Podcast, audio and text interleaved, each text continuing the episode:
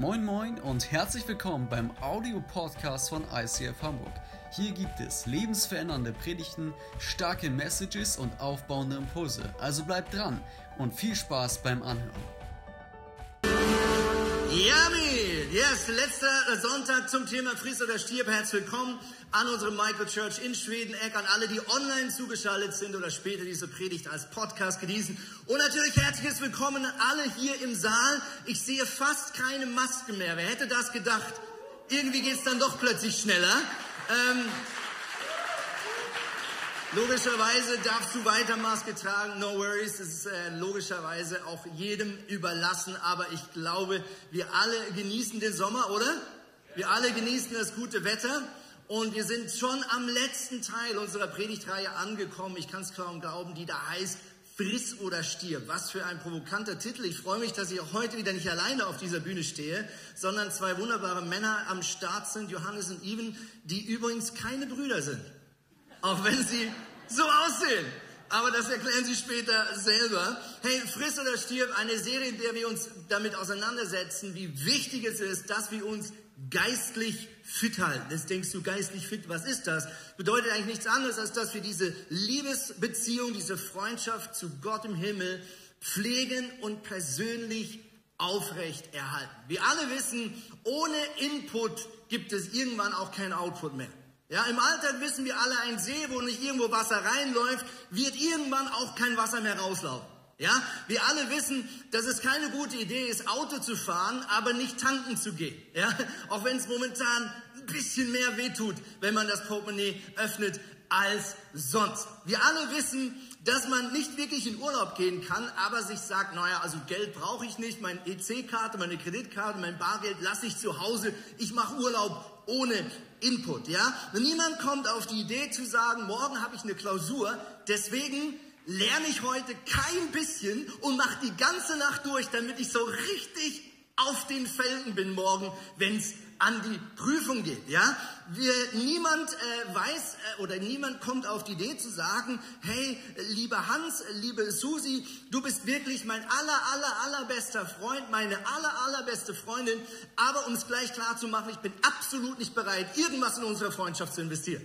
Ja, also wir alle wissen, wenn es um Beziehung, um Freundschaft geht, da muss man investieren, damit diese Freundschaft lebendig bleibt. Man muss etwas hineingeben und Zeit miteinander verbringen, damit diese Freundschaft nicht irgendwann abstirbt. Gerade gestern stand ich im Garten, wir hatten ja unglaublich oder unfassbar gutes Wetter, ja, während ich endlich mal woanders bin, wo es schön ist. Immer wenn ich weg bin, an einem Ort, wo es schön ist, ist es in Hamburg plötzlich schön.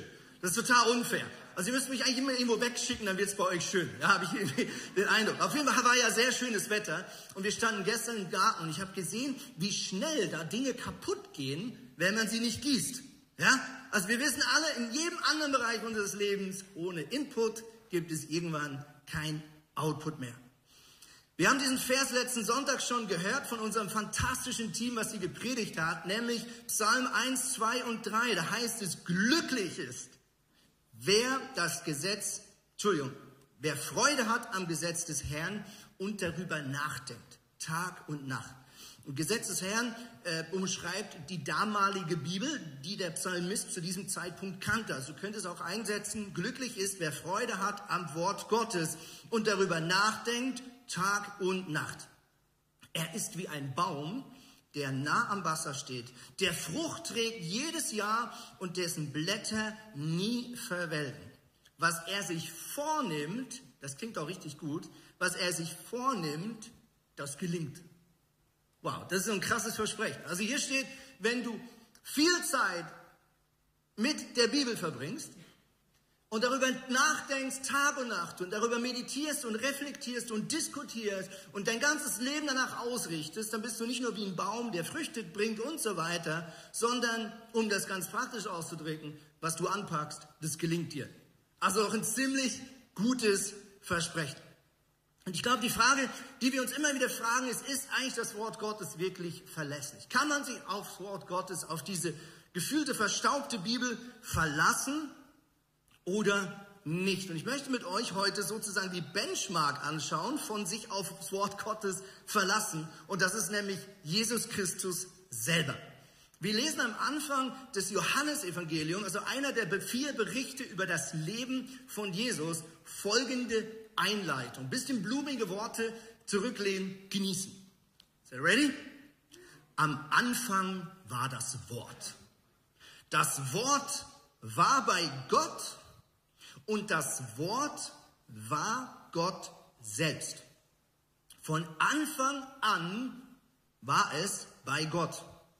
Alles wurde durch das Wort geschaffen und nichts ist ohne das Wort entstanden. In ihm war das Leben und dieses Leben war das Licht für alle Menschen. Es leuchtet in der Finsternis und die Finsternis hat das Wort nicht auslöschen können. Dann heißt es in Vers 14, das Wort wurde Mensch, in Klammern Jesus Christus, und lebte mitten unter uns. Wir selbst haben seine göttliche Herrlichkeit gesehen, eine Herrlichkeit, wie sie Gott nur seinem einzigen Sohn gibt. In ihm sind Gottes Gnade und Gottes Wahrheit zu uns gekommen. Krasse Worte. Was wir hier lesen, ist eigentlich folgende Zusammenfassung. Am Anfang war das Wort, das Wort war bei Gott und das Wort war Gott. Wir lesen am Anfang der Bibel in den ersten Seiten, wie diese Erde entstanden ist. Sie ist durch den Befehl, durch die Worte des Schöpfers entstanden. Das heißt, und Gott sprach, es werde Licht und es wurde Licht. Und Gott sprach, es soll wimmeln an Vögeln und an Fischen und es passierte. Mit anderen Worten, wenn Gott spricht, dann sind das nicht einfach irgendwelche akustischen Signale, es sind nicht einfach irgendwelche Konsonanten, die ihm so über die Lippen kommen und dann gefühlt äh, wirkungslos verhallen, sondern wenn Gott spricht, dann geschieht das, was er sagt. Dann entsteht neues Leben. Und der Sohn Gottes ist der Sohn Gottes, weil er durch das Wort ins Leben gerufen wurde. Von Gott, dem Schöpfer. Es ist das lebendige Wort Gottes. Und Jesus selber ist das Wort Gottes. Und was jetzt mich so fasziniert, ist folgende Tatsache. Wenn wir nämlich das Leben von Jesus anschauen, sein Wirken, seine Predigten, dann sehen wir, Jesus, der Sohn Gottes, der Herrscher aller Herrscher, vertraut 100 Prozent dem schon existierenden Wort Gottes. Jesus verwendet immer und immer wieder in seinen Predigten Ausschnitte und Abschnitte aus der Tora, aus dem Alten Testament und baut es in seine Predigten, in sein Wirken ein, um diese Autorität abzurufen, die er schon immer hat und die das Wort Gottes schon immer hat. Und eine Stelle, die alles übertrifft, sozusagen die Benchmark von Vertrauen in das Wort Gottes, das ist folgendes Ereignis. Jesus ist drauf und dran, nach 30 Jahren Zimmermann-Dasein in seinen Dienst als Rabbi zu treten, also anzufangen, eigentlich öffentlich Sohn Gottes zu sein. Okay? Und bevor er das tut, zieht er sich zurück in die Wüste, 40 Tage, und zieht sich zurück, um Qualitätszeit mit seinem Vater zu verbringen. Um das Ganze zu intensivieren, fastet er. 40 Tage lang. Ich weiß nicht, ob das jemand von euch schon mal gemacht hat. Und am Ende dieser 40 Tage gehen wir alle mal davon aus, dass er zumindest physisch und emotional so richtig batterieleer war. Und der Teufel weiß um diesen Zustand, der Teufel, der Feind Gottes, und er erscheint ihm in der Wüste. Und der Teufel hat eine Mission, in diesem Zustand der körperlichen Schwachheit, der Isolation, Jesus von seiner Mission abzubringen. Und er macht drei Attacken auf den Sohn Gottes. Das erste, was er macht, ist, er sagt, hey, du bist doch der Sohn Gottes, oder? Ja? Du bist doch der Sohn Gottes. Du hast ganz schön Hunger, oder? Wie wär's, wenn du zu diesen Steinen da in der Wüste sagst, sie sollen zu Brot werden? Dann hast du was zu futtern. Also das Erste, was er hier versucht, ist Jesus seine körperliche äh, Bedürfnisse. Und was macht Jesus jetzt? Total abgefahren. Was macht Jesus? Ich meine, er könnte doch jetzt sagen, hallo Teufel, ich bin der Chef, du nicht, tschüss. Oder? Ich meine, er ist, hallo, er ist, er ist Gott. Er ist der Boss. Aber was macht Jesus? Jesus zitiert in diesem Moment sein bereits existierendes Wort. Er zitiert das Alte Testament und sagt, es steht geschrieben in Klammern 5. Mose 8, Vers 3, der Mensch lebt nicht vom Brot allein, sondern von einem jeden Wort, das aus dem Mund Gottes geht. Er nimmt das Wort Gottes, um hier in diesem entscheidenden Moment zurückzuschlagen und den Teufel in die Flucht zu schlagen. Teufel versucht es nochmal, verführt Jesus gedanklich auf, auf, die, auf das Dach des Tempels ja, und, und sagt, hey, guck mal, du bist doch der Sohn Gottes, oder? Nochmal, du bist doch der Sohn Gottes. Wie wär's, wenn du vom Tempel runterspringst, vor aller Menschen, ja, und unten gerade so vor dem Aufprall schickst du all deine Engel, die dir doch gehorchen müssen, Jesus, und sie fangen dich auf. So eine richtig geile Show, Jesus. Ja, jeder wird applaudieren, jeder wird dich cool finden. Alle denken, boah, ist der krass. Und was macht Jesus wieder? Er sagt nicht, hey, hör auf mit dem Scheiß, sondern er sagt, in der Schrift steht aber auch, du sollst den Herrn, deinen Gott, nicht herausfordern und zitiert Psalm 91, 11 und 12. Und nochmal kommt der Teufel, er verführt ihn und auf einen hohen Berg und sagt, hey, guck, das alles gehört mir, das alles schenke ich dir, die ganze Erde, nur ein kleiner Haken, du müsstest dich kurz vor mir verneigen und mich als dein Chef anerkennen. Und wieder zitiert Jesus das Alte Testament und sagt, bete allein den Herrn, deinen Gott an und diene nur ihm. 5. Mose 6, Vers 13. Hey, ist das nicht ein krasser Wink mit dem Zaunpfahl. ja, wenn selbst der Sohn Gottes in einem Kampf, in einer Herausforderung, in einer Versuchung, in einem Moment, wo es nicht so einfach ist, das Wort Gottes zitiert und wir dann Folgendes lesen. Es heißt nämlich, da ließ der Teufel von Jesus ab und die Engel Gottes kamen und sorgten für ihn. Das Wort Gottes hat so eine Kraft, dass der Teufel seine Koffer packen muss und gehen muss. Und Jesus weiß das. Der ist ja nicht dumm. Der weiß das und er weiß, wie kraftvoll sein Wort ist. Und in dieser entscheidenden Schlacht nutzt er das Wort Gottes, um den Teufel aus seinem Leben zu verbannen. Die Bibel ist damit kein verstaubtes Buch, sondern sie ist voller Kraft. Und deswegen ist es so unglaublich, unfassbar wichtig, dass du und ich lernen, selber in der Bibel zu lesen. Es ist super, in die Kirche zu gehen, es ist fantastisch, den Podcast zu schauen oder den Livestream, aber auf Dauer wird Gott es nicht zulassen, dass das reicht.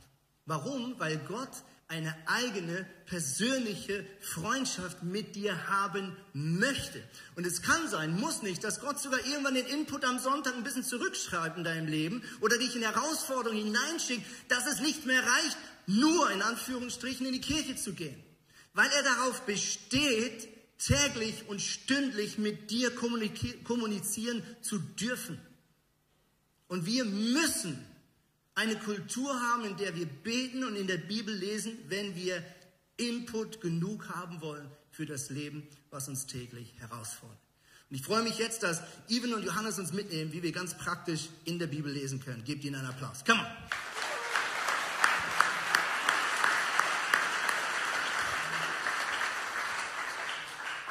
Sic enem dilexit Deus mundum ut filium suum unigenitum Darit ut omnes qui credit in eum non pereat, sed habeat vitam aeternam. Amen. Amen. Ist es nicht schön, dass wir in Deutsch predigen oder in Deutsch auch die Bibel lesen können? Was für ein Privileg, dass wir eine deutsche Bibel haben. Wenn wir 500 Jahre in der Zeit zurückgehen, dann hatte Martin Luther den Traum, okay, das geht, das geht gar nicht klar, dass hier jemand in Latein predigt und auch die Bibel in Lateinisch vorliest und die ganzen Bauern und so sitzen hier und verstehen gar nichts und sagen Amen. Jo.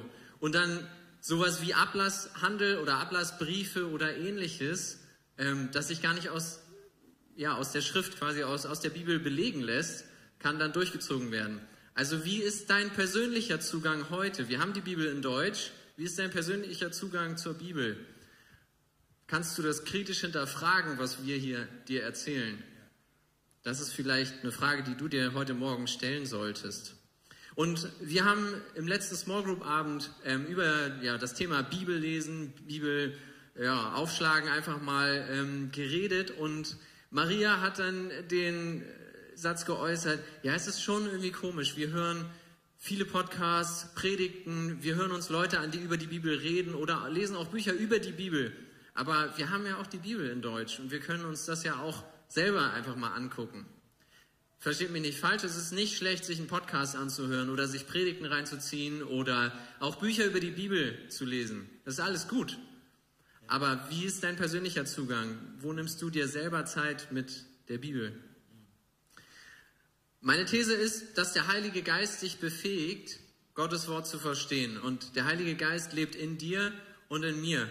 Und in Johannes 14, Vers 26 heißt es, der Heilige Geist, den euch der Vater an meiner Stelle als Helfer senden wird, also Jesus sagt das gerade, den euch der Vater an meiner Stelle als Helfer senden wird, er wird euch alles erklären und euch an das erinnern, was ich euch gesagt habe. Und ich glaube, dass der Heilige Geist, der in dir lebt, dich auch befähigen möchte, die Bibel zu verstehen. Manchmal vielleicht brauchen wir einfach einen kleinen, meine Mama würde sagen, einen kleinen Arschtritt, ähm, dass wir mal anfangen, die Bibel zu lesen.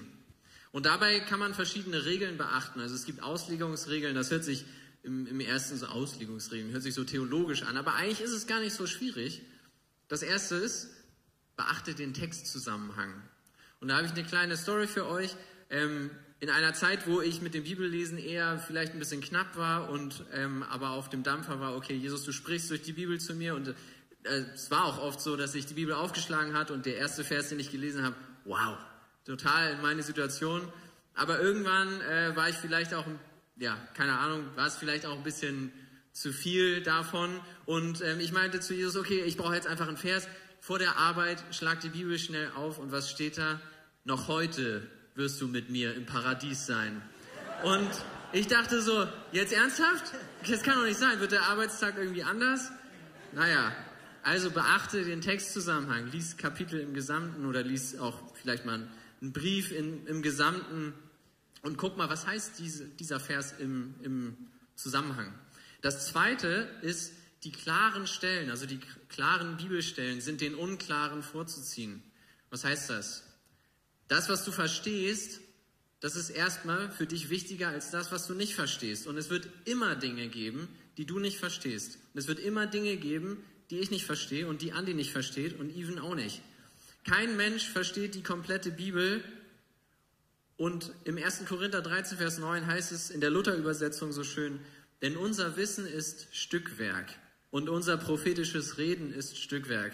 Stückwerk ist so ein altes Wort, aber heißt so viel wie, du hast ein Stück und nicht das Ganze. Also das, was du verstehst, ist ein kleines Stück und andere verstehen vielleicht ein anderes Stück. Aber konzentriere dich auf das, was du verstehst. Und wenn du an manchen Punkten dich so reibst, das ist manchmal auch gut, weil dann kannst du darüber nachdenken und wenn du was nicht verstehst, aber verstehen möchtest, dann hol dir doch vielleicht mal ein Tool. Sowas wie zum Beispiel ein Bibellexikon. Es gibt da eins, äh, Vibilex heißt das von der Deutschen Bibelgesellschaft. Guck mal rein, es ist nicht unbedingt uninteressant. Für die sprachlich Interessierten gibt's stepbible.org. Da kannst du auch, wenn du keine Ahnung hast von Griechisch, keine Ahnung von Hebräisch oder was weiß ich, kannst du auf Wörter klicken und dir die Wortbedeutung wird dir dann angezeigt. Ist zwar auf Englisch, aber ist sehr, sehr cool und hilft mitunter weiter. Der dritte Punkt, die Bibel im Gesamten lesen. Es gibt im Lateinischen so einen Satz, der heißt Sacra Scriptura Ipsius Interpres. Das heißt so viel wie die Heilige Schrift legt sich selbst aus. Und wenn wir die Christusbotschaft als inneren Maßstab der Bibel wie die Wirbelsäule im Körper haben, das ist quasi das, was, was die Bibel zusammenhält, dann ist es für uns manchmal leichter, die Bibel zu lesen und zu studieren im Hinblick darauf, im Hinblick auf die Christusbotschaft. Und je mehr du in der Bibel liest, desto mehr wirst du auch verstehen und diese Zusammenhänge äh, kapieren, sage ich mal.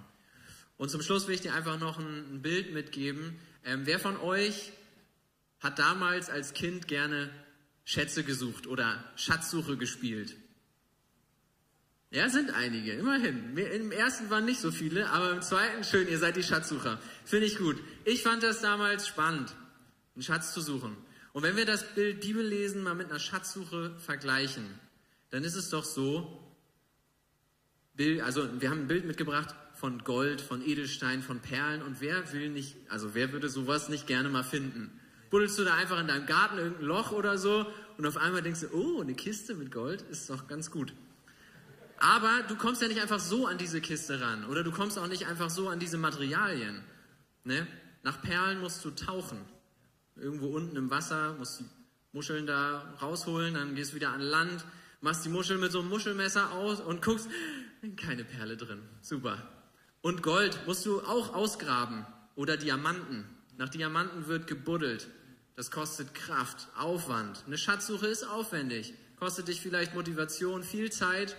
Und auch für eine Schatzsuche brauchst du gute Tools. Du kannst nicht mit deinen Händen graben, sondern du musst schon einen Spaten oder sowas nehmen oder einen Bagger, wenn du hast. Und genau dasselbe ist es mit der Bibel auch. Ne? Es kostet manchmal einfach Aufwand, Motivation, aber Schätze sind da und die wollen gehoben werden. Aber manchmal brauchen wir halt einfach einen kleinen, ne? einen kleinen Arschtritt. Setz dich hin, nimm dir Zeit und nimm, nimm dir vielleicht halt auch Tools, wie vielleicht mal ein Bibellexikon. Man muss da einfach mal seine Furcht vielleicht ein bisschen verlieren. Und das Coole ist auch, du bist nicht alleine, also hol dir doch auch Gesellschaft oder hol dir Gemeinschaft. Schatzsuche bringt immer mehr Spaß, wenn du es mit Freunden zusammen machst. Und darüber erzählt Even jetzt noch ein bisschen mehr. Yes, danke Johannes. Mega, mega cool. Ja, gerne.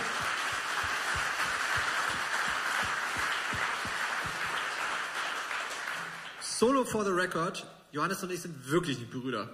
Also ich weiß, ein paar von euch haben das mal gedacht und auch schon früher in unserer Gemeinde. Ist nicht.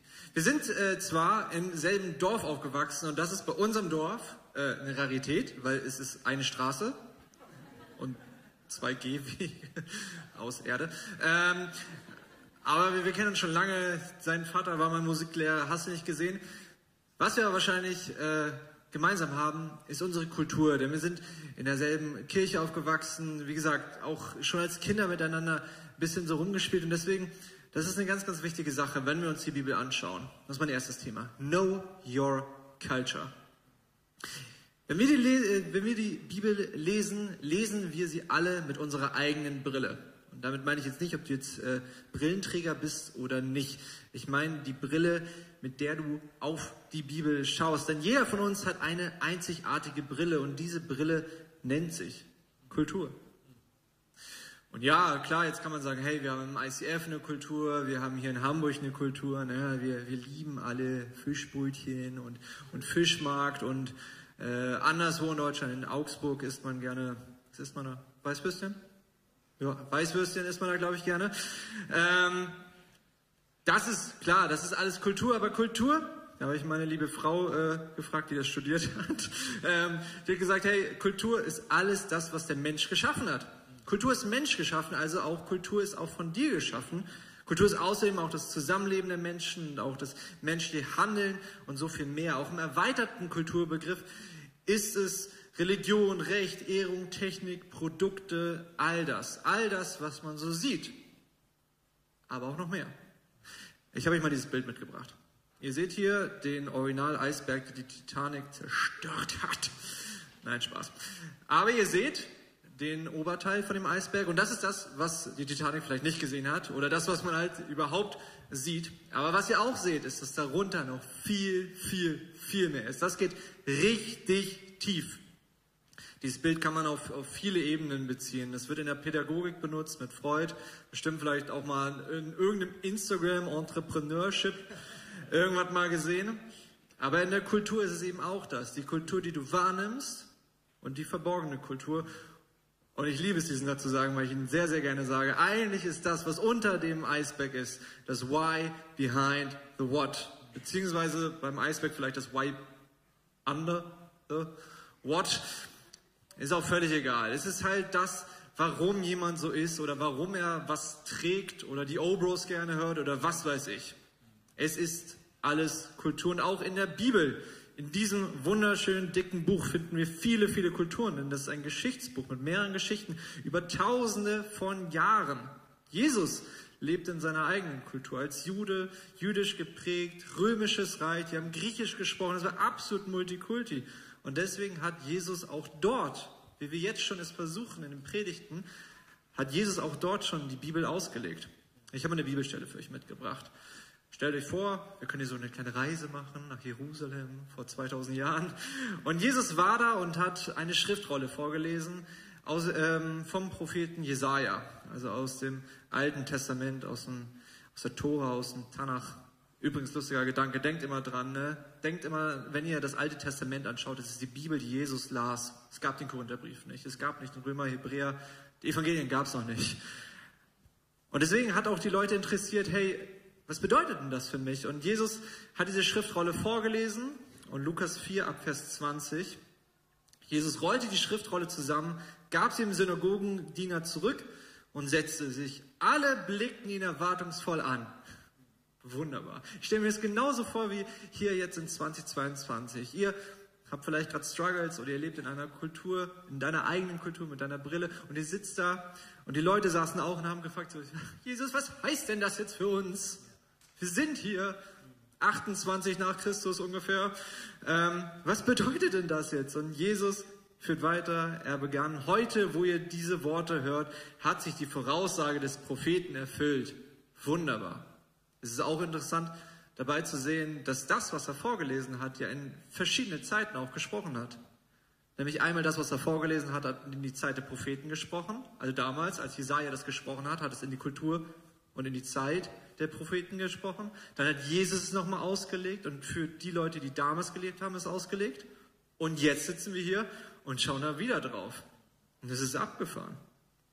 Also Jesus lebt in seiner Kultur, ich habe meine Kultur, die ähnlich ist zu der von Johannes. Anja seine eigene Kultur und ähm, die auch ganz toll ist, so meine ich das gar nicht.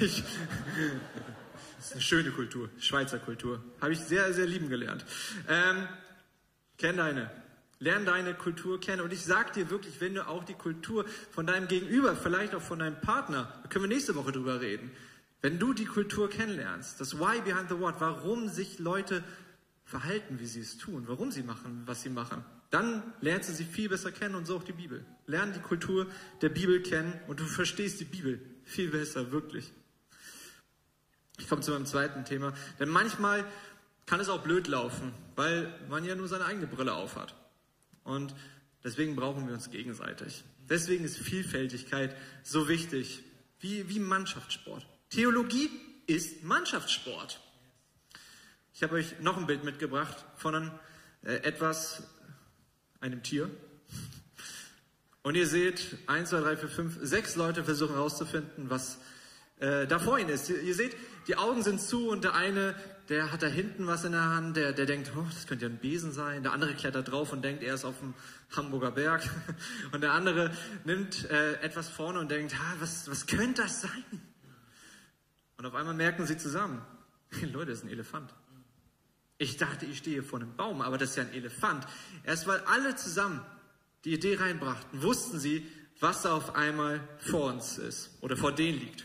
Und oft lesen wir auch so unsere Bibel. Wir lesen es und wir lesen einen Vers und wir verstehen ihn nicht oder denken, Mensch, der ist überhaupt gerade nicht wichtig oder man ist in der Gemütslage und merkt so, uff, das, nee, kann ich gerade nicht glauben. So ging es mir letztes Jahr.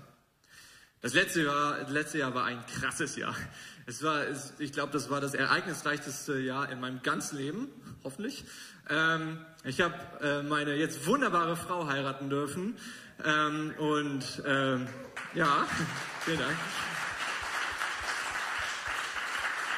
Und vieles anderes und Ende Oktober saß ich äh, mit ein paar sehr, sehr guten Kumpels äh, bei Frau Möllers in einer langen Reihe. Wir haben Schnitzel gegessen und zwei, drei Bier getrunken. Und irgendwann kamen wir auf die Idee, ey, lass mal füreinander beten. Jeden Tag, so ein richtig strammes Gebet. Und das haben wir gemacht. Wir haben eine äh, WhatsApp-Gruppe WhatsApp gegründet namens Band of Brothers. Patent ist schon angemeldet, sorry. Aber falls euch das jetzt inspiriert, ihr könnt den Namen nehmen, ihr könnt ihn auch umändern. Und ich bin wirklich erstaunt, wie Gott manche Sachen vorbereitet, zeitlich. Wir haben angefangen zu beten. 10, 15 Minuten jeder, so jeden Tag, Montag, Dienstag, Mittwoch, Donnerstag, Freitag. Eine Woche später hatte ich einen Arzttermin. Ähm, und es war kein normaler Arzttermin. Und ich bin rausgegangen aus der Praxis habe meine Frau Lea angerufen und Lea so, ist es schlimm? Ja. Ist es Krebs?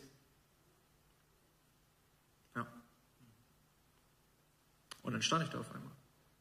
Mit 24. Frisch verheiratet. Die Welt vor den Füßen. Mitten im Theologiestudium. Die Hebräer nennen das Schal-Schelet, Dualität. Die Zerrissenheit zwischen, ich weiß doch eigentlich, dass Gott ein guter Gott ist und ich verstehe gerade nicht, was hier abgeht. Was passiert hier gerade? Ich bin ins Krankenhaus, wurde das allererste Mal mit Vollnarkose operiert und ich lag da. Wir hatten, es war mitten in Corona. Die einzige Person, die mich besuchen durfte, war meine Frau, die einmal am Tag kam. Und ich habe ich hab Bibelverse gelesen, ich habe Lesepläne von bekannten Preachern gelesen und es hat mir nichts gebracht, weil ich habe es nicht mehr verstanden. Ich stand vor dem Baum. Ich wusste es nicht. Aber meine Band of Brothers, nicht nur meine Band of Brothers, auch meine Frau, meine Mama, haben mir geholfen. Die haben mir Bibelverse zugeschickt, die haben mir Gebete zugeschickt. Wir waren ein Team. Theologie ist Mannschaftssport. Sie haben mich wieder aufgebaut, wie in einem Marathon. Bei Kilometer 41 haben sie mich hochgehoben und ich konnte wieder laut sagen, Herr Jesus, in deinem Namen bin ich gesund. Amen. Am nächsten Morgen kamen die Ärzte sagen, hey, OP sieht gut aus, übrigens CT nichts gefunden. Keine Streuung.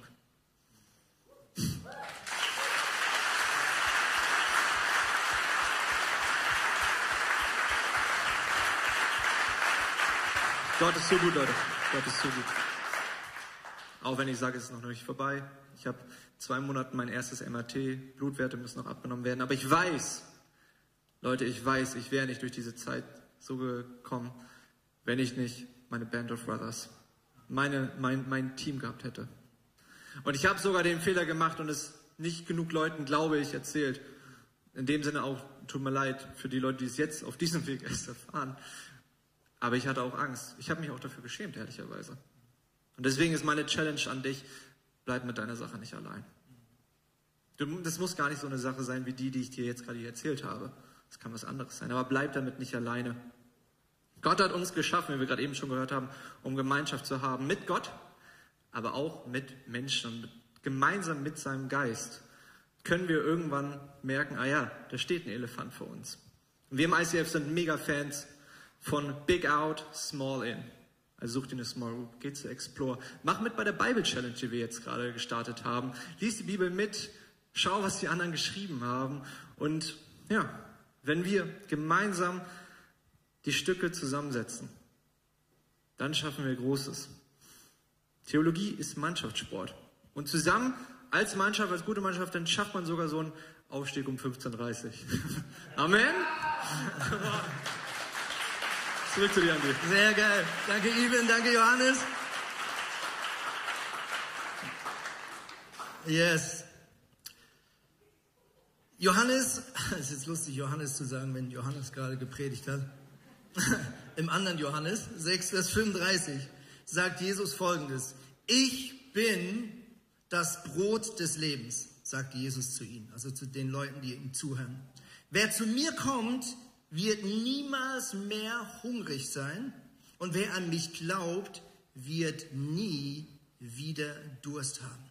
Jesus sagt, ich bin, ich bin das Brot des Lebens. Also damit auch das Wort, die Bibel, ist das Brot des Lebens. Und wenn wir zu diesem Wort kommen und es in Anspruch nehmen, werden wir nie mehr hungrig sein. Mit anderen Worten, du musst diese Bibel nicht einfach nur lesen, du musst diese Bibel, verstehst du, du musst sie essen.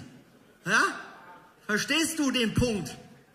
Du musst das Zeug essen und meine zwei Freunde hier, die dürfen jetzt Kuchen essen, weil sie so toll gepredigt haben.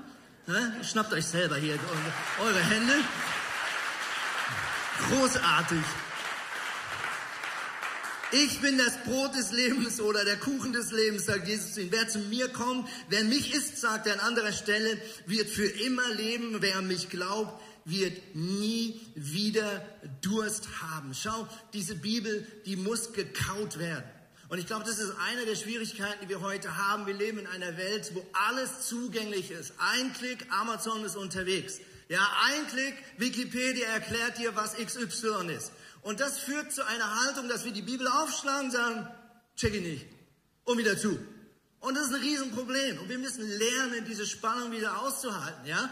Und du musst das Zeug essen und manchmal darauf rumkauen, vielleicht auch ein bisschen länger darauf rumkauen, bis du das Zeug runterschlucken kannst, bis es zugänglich wird. Und das braucht Zeit, das braucht Geduld, das braucht manchmal vielleicht auch Austausch und, und, und Fragen. Und wie seht ihr das? Ich check den Vers nicht. Was liest du da? Ich lese da nur Bahnhof und so weiter und so fort. Und was ich liebe, ist, wenn ich sehe, wie Leute auch in den Predigen vielleicht die Bibel dabei haben oder sonst auf dem Smartphone mitlesen oder auch mal ein Foto machen, sich die Sachen aufschreiben, weil ich in dem drin eine Haltung sehe, die sagt, ich will hier nicht einfach mich reinsetzen und so ein bisschen Fastfood-mäßig das Zeug reinziehen, sondern ich will das verstehen. Ich schreibe mir das auf, ich nehme das nach Hause, ich bewege das in meinem Gebet, ich nehme das und setze das in meinem Alltag um. Also ich mache dir Mut, schreib mit, mach dir Notizen und fang an, wirklich auf diesem Wort Gottes rumzukauen. Wir alle haben immer mal gelernt, man muss wie viel 30 Mal drauf rumkauen, bis alle, äh, ich wollte gerade sagen Schadstoffe, andersrum, alles Gute aus dem Essen, alle Vitamine in deinem Speichel, durch deinen Speichel, mh, hm, lecker, freigesetzt werden. Also man sollte eigentlich um die 30 Mal kauen, wir können warten, das können wir bevor du das runterschluckst. Okay? Ähm, ich freue mich jetzt, dass wir ein kurzes Video schauen können. Meine Frau hat vor einiger Zeit eine Art, eine von vielen Möglichkeiten für sich entdeckt, wie du die Bibel ganz praktisch gewinnbringend lesen kannst. Lass dich inspirieren von Tina. Hey Church, ich möchte euch heute zeigen, wie ich manchmal die Bibel lese. Und zwar ist das eine sehr ähm, ganzheitliche Form von Bibellesen, weil ich lese im Alten Testament, ich lese in den Psalmen, ich lese im Neuen Testament und in den Briefen. Da lese ich jeweils immer ein Kapitel. Das heißt, ich lese eigentlich vier verschiedene Stellen in der Bibel, aber lese zum Beispiel nicht dann nur im Alten Testament oder nur im Neuen Testament. Und durch das baut sich oft eine Brücke. Eine Brücke, die irgendwie mich manchmal Zusammenhänge viel besser verstehen lässt. Und das hilft mir total. Das heißt, ganz am Anfang habe ich eigentlich bei 1. Mose 1 bis 1 angefangen, habe mir das Kapitel durchgelesen und habe dann sozusagen Gott vorher gefragt im Gebet, hey, was möchtest du heute durch die Bibel zu mir sprechen? Und welcher Vers aus diesem Kapitel soll heute ganz besonders zu mir reden? Und so mache ich das dann mit allen ähm, ja, vier verschiedenen ähm, Kapiteln sozusagen und ja, schreibe mir dann diesen Vers immer raus und schreibe den in mein Buch. Und manchmal ergibt sich dann wirklich ein ganz krasser roter Faden und ich merke, wie das erste Kapitel aus Mose voll einen Zusammenhang hat mit dem Neuen Testament und wie zum Beispiel die Geschichte, die ich vielleicht über König David gerade lese, in dem Psalm wieder ein Lied von ihm lese, wo mit dieser Geschichte irgendwie total zusammenhängt und ich auf einmal merke, wie Gott ganz krass zu mir spricht. Manchmal ist es aber auch so, dass ja, einzelne Verse irgendwie nicht so einen Zusammenhang ergeben. Ich aber dann manchmal merke, äh, später merke, dass ein Vers zum Beispiel dafür da war, eine Freundin zu ermutigen und ihr diesen Vers zu schreiben. Oder manchmal merke ich auch erst nach einer Woche, dass ich da etwas gelesen habe, was mir plötzlich eine Woche später für irgendeinen Input oder für irgend so etwas in der Art plötzlich voll zugute kommt und ich das dann weitergeben kann. Es ist auf jeden Fall sehr, sehr spannend, das zu machen und möchte euch einfach ermutigen, das auch mal auszuprobieren. Yes, danke Tina. Danke Tina. Mega cool. Ähm, und als Tina damit angefangen hat, auf diese Art und Weise Bibel zu lesen, war echt genial. Sie kam ganz oft aus dem Büro raus und hat gesagt, hey Andi, ich muss dir was zeigen. Das ist total abgefangen. Guck mal, habe erst hier, habe ich das markiert, habe ich weitergelesen und dann steht genau in, bei Lukas, steht fast wieder das Gleiche und guck mal, hier ist voll der rote Faden. Das ist wirklich genial. Äh, die Jungs haben es vorhin schon gesagt, die Bibel legt sich selber aus. Es gibt tausende an Querverweisen, wo letztlich in der Bibel wieder etwas aufgegriffen und weiter erklärt wird, was vielleicht irgendwo früher angedeutet wurde. Also nimm die Bibel in die Hand, um es hier nochmal kurz zusammenzufassen. Wenn du so Bibel lesen möchtest, erstens bitte Gott, dass er heute zu dir spricht. Achte anschließend darauf, ob er dir bereits seinen ersten Gedanken gibt. Schreib den kurz auf. Vielleicht spürst du schon so eine Idee oder hast du eine Ahnung.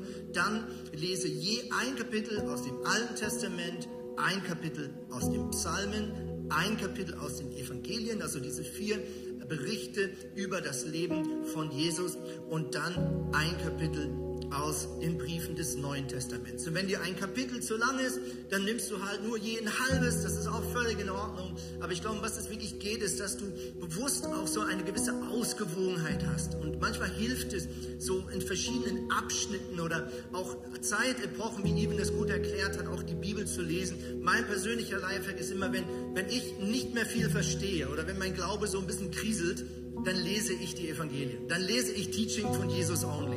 Warum? Weil Jesus ist der Mittelpunkt des Wortes Gottes. Das ganze Alte Testament wurde geschrieben mit Blick auf Jesus hin. Und alles, was nach Jesus kommt, ist ein Erklären, wer Jesus war und was er getan hat. Und deswegen hilft es manchmal, dann bewusst zurück zu den Evangelien zu gehen, zu sagen, es fängt alles damit an, dass Jesus mein Freund ist, mein Retter ist, mich reingewaschen hat, eine Freundschaft mit mir haben möchte. Und dann ist es manchmal auch wieder einfacher, vielleicht zurückzugehen in andere Abschnitte der Geschichte zwischen Mensch und Gott und das eine oder andere zu verstehen oder auch einfach stehen zu lassen. Und dann, wenn du das alles gemacht hast, dann suche nach einer gemeinsamen Aussage in den Kapiteln. Sag, hey Gott, gibt es so einen roten Faden, so eine, ein Vers, der irgendwo raussticht, den ich heute mitnehme. Und manchmal macht es sofort Sinn und du weißt genau, was es soll. Und manchmal nimmst du es vielleicht mit, so wie, keine Ahnung, ob ich das noch brauche, ja, aber ich sammle es mal lieber ein. Wer weiß, ob ich später noch brauche. Mein Sohn er weiß jetzt nicht, dass ich das erzähle, er sitzt hier vorne. Mein Sohn, wir haben eigentlich eine Regel, ich frage dich immer, ne, wenn ich was erzähle. Aber heute habe ich es verpasst. Tut mir leid, Milo.